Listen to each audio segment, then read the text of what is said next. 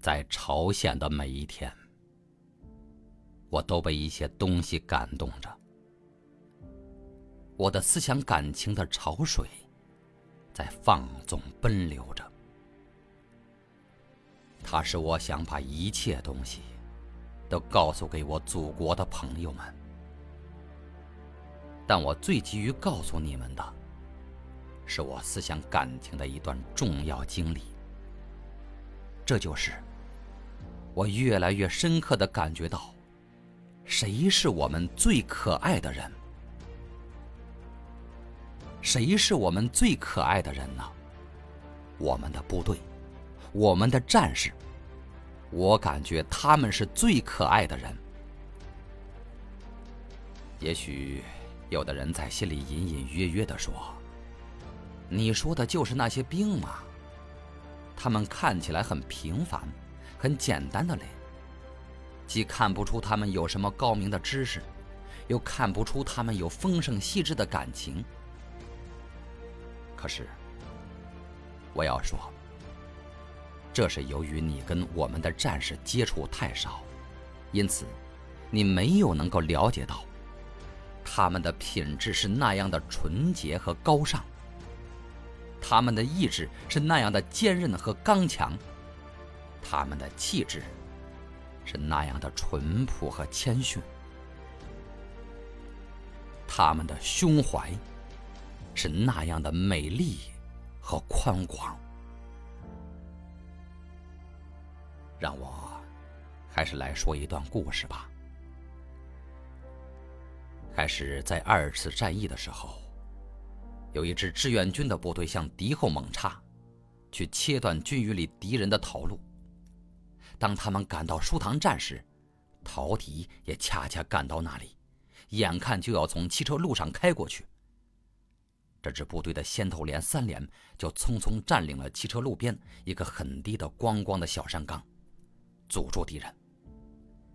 一场壮烈的搏斗就开始了。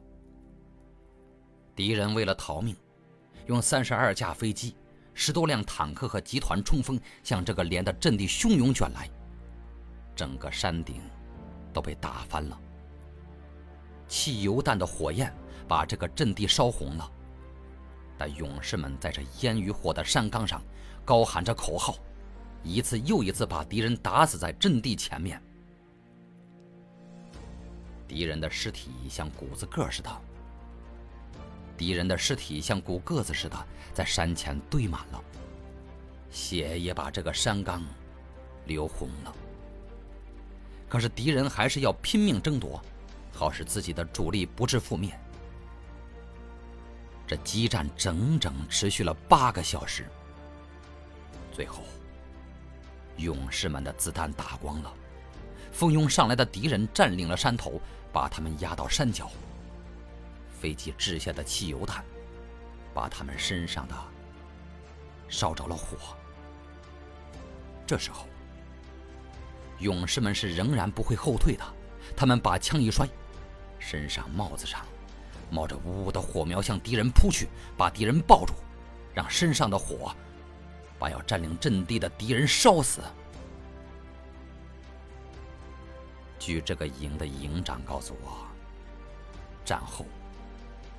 这个连的阵地上，枪支完全摔碎了，机枪零件扔得满山都是，烈士们的尸体做着各种各样的姿势，有抱住敌人腰的，有抱住敌人头的，有掐住敌人脖子的，把敌人按捺在地上的，有卡住敌人脖子，把敌人按倒在地上的。和敌人倒在一起，烧在一起。还有一个战士，他手里还紧握着一个手榴弹，弹体上沾满脑浆。和他死在一起的美国鬼子，脑浆崩裂，涂了一地。另有一个战士，他的嘴里还衔着敌人的半块耳朵。在掩埋烈士们遗体的时候，他们由于两手扣着，把敌人抱得那样紧。分都分不开，以至于把有的手指都折断了。这个连虽然伤亡很大，但他们却打死了三百多敌人，特别是使我们部队的主力赶上，拒歼了敌人。这就是朝鲜战场上一次最壮烈的战斗——松骨峰战斗，或者叫舒塘站战斗。假如需要立纪念碑的话，让我把带火扑敌及用刺刀和敌拼死在一起的烈士们的名字记下吧。他们的名字是：王金传、邢玉堂。